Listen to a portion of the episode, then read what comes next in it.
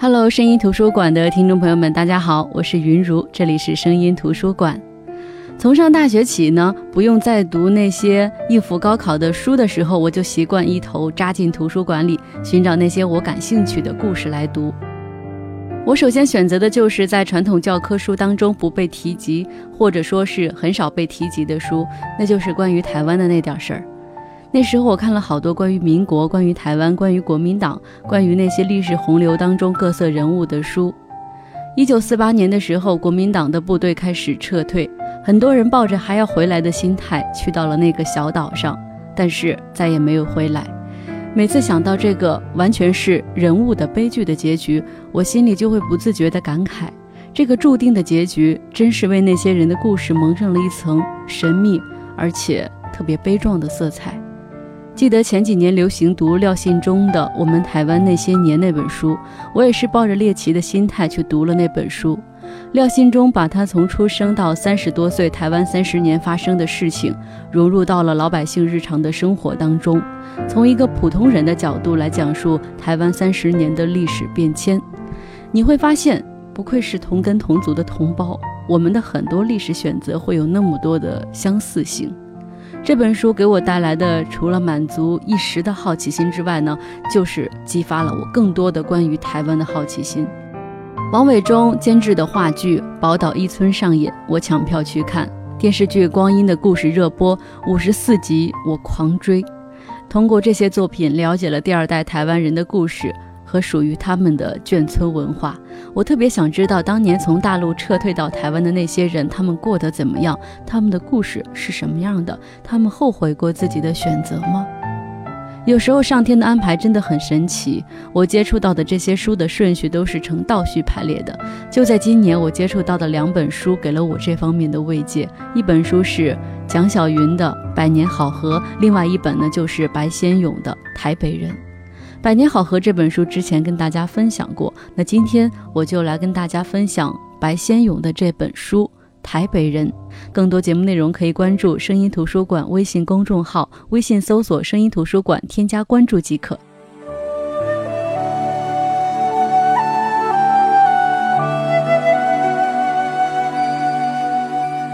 白先勇，台湾当代著名的作家，生于广西桂林。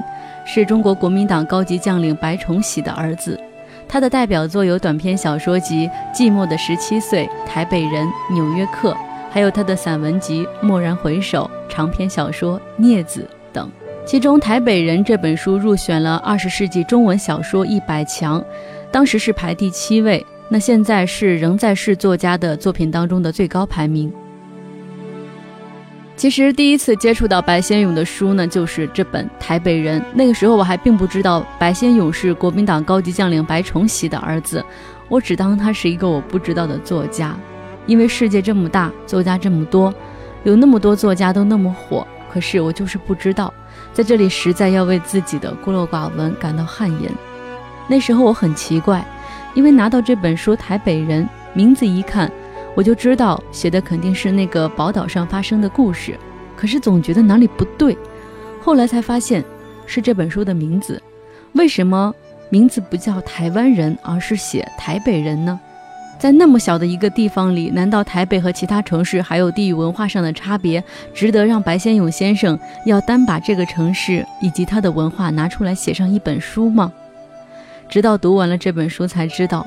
不能说知道啊，只能说我才似乎意会到白先生的用意。他描写的这群人、这些故事，你实在不知道他们属于哪里，他们是哪里人。所以白先勇就给了一个模糊的概念，说他们是台北人。这些人呢，都是在上个世纪四十年代末从大陆撤退，来到台湾的。有的来自北京，有的来自桂林，有的来自上海。有的来自湖南，他们来到台湾，但是他们又不是台湾人，那他们是哪里人呢？他们住在台湾，但是心系家乡，他们有相似的命运，在某一个时间节点上，从四面八方涌入这个小岛，人生后几十年的时光又在这里终结，但是他们就是不知道自己究竟是哪里人。这些人，无论是国民党的高官，还是当年上海著名的舞女，无论是武昌起义的参与者，还是当年五四运动的发起人，亦或者是某个长官家里的仆人嫁给空军的那个学生，他们这些人都是在大陆有着美好回忆的人。他们在历史的选择当中，将自己的后半生付诸在这个小岛上。他们抱着过去的回忆无法放手，哪怕现在的生活不如往昔，心里逐渐悲苦。他们在表面也要维持当年的范儿。所以，作者白先勇在情感上给了他们一个定义：台北人。我想是因为这些人来台湾之后都在台北，这些故事都发生在台北吧。《台北人》这本书，白先勇描写了十四个故事。这十四个故事，也就是十四个短篇小说，长短不一，谋篇布局也不同，讲述的角度也各有特色。每一篇单拿出来都是非常优秀的短篇小说，但是把这十四个故事放在一起，又能够互为补充，让你更加全面地看到那群人的经历。那在这里，我要借用欧阳子先生关于《台北人》这一本书的一些评论。欧阳子先生在白先勇的小说世界一文当中指出，就台北人的表面观之，我发现这十四个短片里，主要角色有两大共同点。他说，第一，他们都出身中国大陆，都是随着国民政府撤退来台湾这个小岛的。离开大陆时，他们或是年轻人，或是壮年人。而十五二十年后，在台湾，他们若非中年人，便是老年人。第二，他们都有一段难忘的过去，而这过去的重负直接影响到他们目前的现实生活。这两个共同点，就是把这十四篇串在一起的表层的锁链。然而，除此两点之外，台北人的人物可以说是囊括了台北都市社会的各个阶层，从年迈挺拔的儒将朴公，到退了休的女仆顺恩嫂。从上流社会的窦夫人到下流社会的总司令，有知识分子，比如东叶当中的于钦磊教授，还有商人，就像《花桥荣记》这篇故事里的老板娘；有帮佣工人，比如说那血一般红的杜鹃花那个故事里的王雄；还有军队里的人，比如说《岁除》当中的赖明生；有社交界的名女，像尹雪艳；也有低级舞女，像金大班。这些大人物、中人物和小人物来自中国大陆不同的省级或者都市，他们贫富悬殊，行业各异，但没有一个不背负着一段沉重的、斩不断的往事。而这份过去，这份记忆，或多或少与中华民国成立到他们撤退大陆那段忧患重重的时代有直接的关系。那夏志清先生在《白先勇论》的译文当中也提到说，《台北人》这本书可以说是部民国史。因为梁富银这篇故事当中的主角在辛亥革命时就有一段显赫的历史，说的不错。民国成立之后的重要历史事件，我们好像都可以在台北人当中找到。像梁富银这个故事当中提到了辛亥革命，冬夜当中说了五四运动，岁除和梁富银这两篇故事当中都提到了北伐，岁除和邱思赋当中都提到了抗日。那么一把青这个故事里就提到了当时的国共内战。而最后一篇国葬当中的李浩然将军的去世，则是集中华民国的史记于一身。而我觉得台北人这些故事当中，这些人物也有还有一个共同的特点，就是那八个字：美人迟暮，英雄末路。因为白先勇写的是六七十年代的台北人，但是故事里的人物仿佛就活在他们撤退到台湾之前，时光在他们的生命里不曾前行。即便很多东西已经不能恢复旧貌，一把清丽的朱青，很多年后已经由朴素羞涩的少女变得美艳妖娆。她还是喜欢空军小伙子，因为在灵魂深处，她还是和南京当年那个爱她却死于战争的空军飞行员郭真生活在一起。岁除当中，赖明生喝着金门的高粱，念叨的却是台儿庄的荣光。时间和空间好像都错位了。《花桥荣记》这篇故事里的卢先生一直怀念的是留在大陆的初恋。梁富吟的这故事里是一个已经神衰气亏的老人追忆辛亥年间少年意气的风云。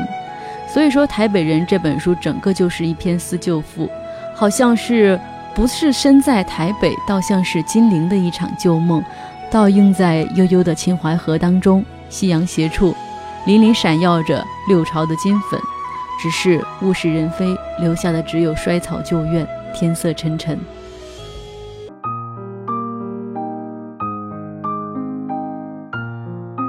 从他们的身上我们看到了那一代人的经历。可能是由于我之前先读了蒋小云的百年好合的缘故吧在读台北人这本书的时候我竟然为了那一个个没有展开的角色产生了惋惜。白先勇这本书里的每一个短篇，在我看来都是一个长篇的开始。他总是营造好了一个很好的意境，截取了一个故事的场景，认真仔细地开始描写，大有要写一个长篇小说的架势。可是等这个场景似有似无的要引出那个吸引你的故事的时候，一切就戛然而止了，这篇故事就结束了。每次读到这里，我就感觉气短呢。这是多么不舍得笔墨，为什么不能再多写点呢？每次都是在这种对作者的抱怨当中，开始脑补故事主人公的命运。后来赫然发现，原来白先勇先生是如此的聪明，他已经在那么多的文字里埋了那么多的线索，暗指主人公的来龙去脉和故事走向，让你自己去想象。毕竟能够想象的故事是最好的，这应该就是此时无声胜有声的妙处吧。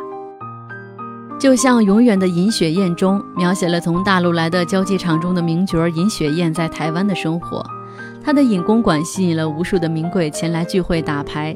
可是传言她克男人，哪个男人着了她的道，一定没有好下场。结果王贵生死了，徐壮图死了，最后吴经理打牌的时候眼睛布满了血泪，故事戛然而止。但是我们也似乎能够猜到吴经理也躲不过一死，可究竟是为什么？我们不得而知，就像那片血一般红的杜鹃花当中，描述一个叫王雄的仆人的死。故事一开始就说在河里发现了王雄的尸体，接着交代王雄是在讲述着我的舅妈家里当仆人，并描写了王雄的憨厚，王雄对我表妹的疼爱，以及表妹后来对王雄的厌弃。等我们都以为会扯出王雄心中的秘密以及他为什么会死之类的谜团的时候，故事。却又一次戛然而止，但是我们又好像是懂了王雄为什么会死一样。可能这就是白先勇的独特之处吧。这是和蒋小云《百年好合》完全不同的一种描述方式。而且我还发现，白先勇在这本书里，他描写女人的篇章比描写男人的篇章更好看，也更为出色。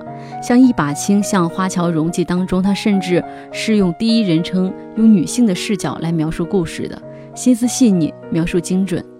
还有金大班、尹雪艳这些社交场中的名角，白先勇往往就是用几句话就能勾勒出一个风尘女子的精气神。比如说，他描写尹雪艳，他说。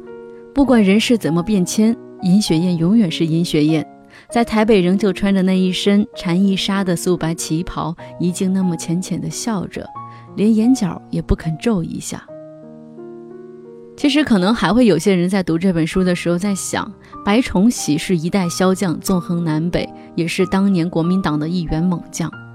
但是他的儿子白先勇却沉溺于《牡丹亭》的男欢女爱当中不能自拔，还时不时写一些伤感沉痛的文字，描绘这些陌路的英豪和迟暮的美人。这个让好多人都唏嘘不已。但是我想说，将军的荣耀或者失败已经随历史淹没，但是文字的力量可以穿透时光，创下不朽的荣光。所以接下来我想跟大家分享这里边的一篇故事，但是由于时间的关系呢，我就节选这篇故事里的文字，就是《台北人》这本书里一个叫冬夜的故事节选。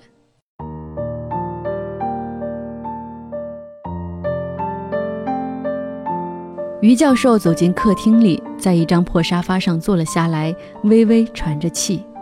他用手在他右腿的关节上使劲地揉搓了几下。每逢这种阴湿天，他那只撞伤过的右腿便隐隐作痛起来。下午，他太太到隔壁肖教授家去打麻将，以前还嘱咐过他：“别忘了把于善堂那张膏药贴起来，晚上早点回来好吗？”他要求太太：“吴柱国要来，吴柱国有什么了不得？你一个人陪他还不够。”他太太用手绢子包起一扎钞票，说着便走出大门去了。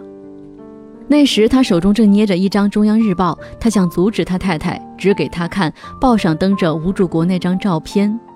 我旅美学人、国际历史权威吴柱国教授，昨在中央研究院做学术演讲，与会者名流共百余人。可是他太太老早三脚两步跑到隔壁去了。隔壁肖太太二四六的牌局，他太太从来没缺过席。他目送着他太太那肥硕庞大的身影，突然起了一阵无可奈何的惆怅。要是雅欣还在，晚上他一定会亲自下厨去做出一桌子吴柱国爱吃的菜来，替他接风了。那次在北平替吴柱国饯行，吴柱国吃得酒酣耳热，对雅欣说：“雅欣，明年回国。”再来吃你做的挂炉鸭，哪晓得第二年北平便陷落了。吴柱国一出国便是二十年。那天在松山机场见到他，许多政府官员、报社记者，还有一大群闲人，把他围得水泄不通。后来还是吴柱国在人群中发现了他，才挤过来，拉着他的手，在他耳边悄悄说：“还是过两天我来看你吧。”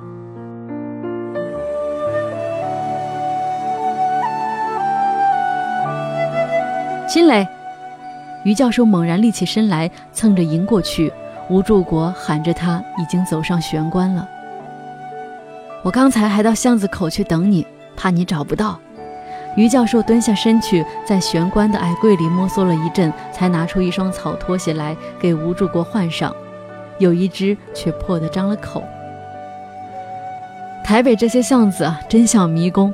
吴柱国笑道：“比北平那些胡同还要乱多了。”他的头发淋得湿透，眼睛上都是水珠。他脱下了大衣，抖了两下，交给于教授。他里面却穿着一件中国丝棉短袄。他坐下来时，忙掏出手帕，把头上、脸上开拭了一番。他那一头雪白的银发都让他开得蓬松凌乱起来。我早就想去接你来了。于教授将自己使用的那只保暖杯拿出来，泡了一杯龙井，搁在吴柱国面前。他还记得吴柱国是不喝红茶的。看你这几天那么忙，我也就不凑热闹了。我们中国人还是那么喜欢应酬。吴柱国摇头笑道：“这几天天天有人请吃酒席，十几道十几道的菜。你再住下去，恐怕你的老胃病又要吃翻了呢。”于教授在吴柱国对面坐下来，笑道：“可不是，我已经吃不消了。”今晚邵子琪请客，我根本没有下注。邵子琪告诉我，他也有好几年没有见到你了。你们两人，吴柱国望着于教授，于教授轻轻吁了一口气，笑道：“他正在做官，又是个盲人，我们见了面也没什么话好说。我又不会讲那些虚套，何况对他呢？所以还是不见面的好。你是记得的，当年我们是参加励志社，头一条誓言是什么？”吴柱国笑了笑，答道：“二十年不做官，那天宣誓还是他邵子琪带头宣的呢。当然，当然，二十年的期限早已过了。”于教授和吴柱国同时都笑了起来。吴柱国掏出烟斗，点上烟，深深吸了一口，吸着烟，若有所思地沉默了片刻。突然，他摇着头笑出声来，歪过身去对于教授说道：“你知道，秦磊。”我在国外大学开课，大多止于唐宋、民国史，我是从来不开课的。上学期我在加州大学开了一门唐代政治制度。这阵子美国大学的学潮闹得厉害，加大的学生更不得了，他们把学校的房子也烧掉了，校长也撵走了，教授也打跑了。他们那么胡闹，我实在是看不惯。有一天下午，我在讲唐朝的科举制度，学校里学生正在跟警察大打出手，到处放瓦斯。简直不像话！你想想，那种情形，我在讲第七世纪中国的考试制度，那些蓬头赤足、跃跃欲试的美国学生怎么可能听得进去？他们坐在教室里，眼睛都瞅着窗外。我便放下了书，对他们说道：“你们这样就算闹学潮了吗？四十多年前，中国学生在北京闹学潮，比你们还要凶百十倍呢。”他们顿时动容起来，脸上一副半信半疑的神情。好像说，中国学生也会闹学潮吗？吴柱国和于教授同时都笑了起来。于是我便对他们说道：一九一九年五月四日，一群北京大学领头的学生为了反日本，打到一个卖国求荣的政府官员家里，烧掉了他的房子，把躲在里面的一个驻日公使揪了出来，痛揍一顿。那些美国学生听得肃然起敬起来，他们口口声声反越战，到底还不敢去烧他们的五角大厦呢。我接着跟学生讲，后来这批学生都下了狱，被关在北京大学的法学院内，一共有一千多人。我看见他们听得全神贯注了，才慢慢说道：“那群学生当中，领头打驻日公使的便是在下。”他们哄堂大笑起来，顿足的顿足，拍手的拍手。外面警察放枪，他们也听不见了。于教授更是笑得一颗光秃的头颅前后摇晃起来。他们都抢着问我们当时怎样打赵家楼的。我跟他们说，我们是叠罗汉爬进曹汝霖家里去的。第一个爬进去的学生把鞋子都挤掉了，打着一双赤足满院子乱跑，一边放火。那个学生现在在哪里？他们齐声问。我说他在台湾一间大学教书，教拜伦。那些美国学生一个个都笑得不可支起来。你为什么不告诉你学生，那天领队游行扛大旗那个学生跟警察打架，把眼镜也打掉了？那就是你。吴柱国也讪讪的笑了起来。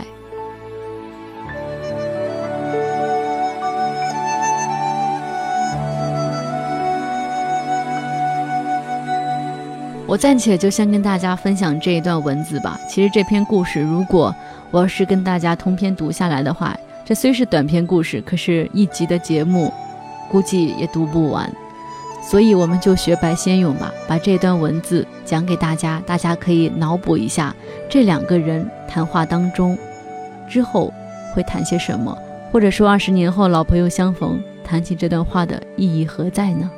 好的，这就是我们今天分享的这本书。白先勇的《台北人》，看完这本书，我们会更好的了解那一代人。我觉得自己的心又进入了很多柔软的东西，有理解，有同情，有对和平和战争更深的体会。你能感受到历史在他们身上的灰败，世事的凉态，感受到那段历史带来的痛楚，感受到辉煌的过去牵绊住现在的困境。我们现在所处的这个时代，只是历史长河当中的一个很小的一点。人没有办法永恒，但是思想可以。所以，让我们的思想丰富、轻盈，看得更远，走得更远。好的，我是云如，这里是声音图书馆。更多节目内容呢，也可以关注声音图书馆的微信公众号，微信搜索“声音图书馆”，添加关注即可。我们明天再见，各位晚安。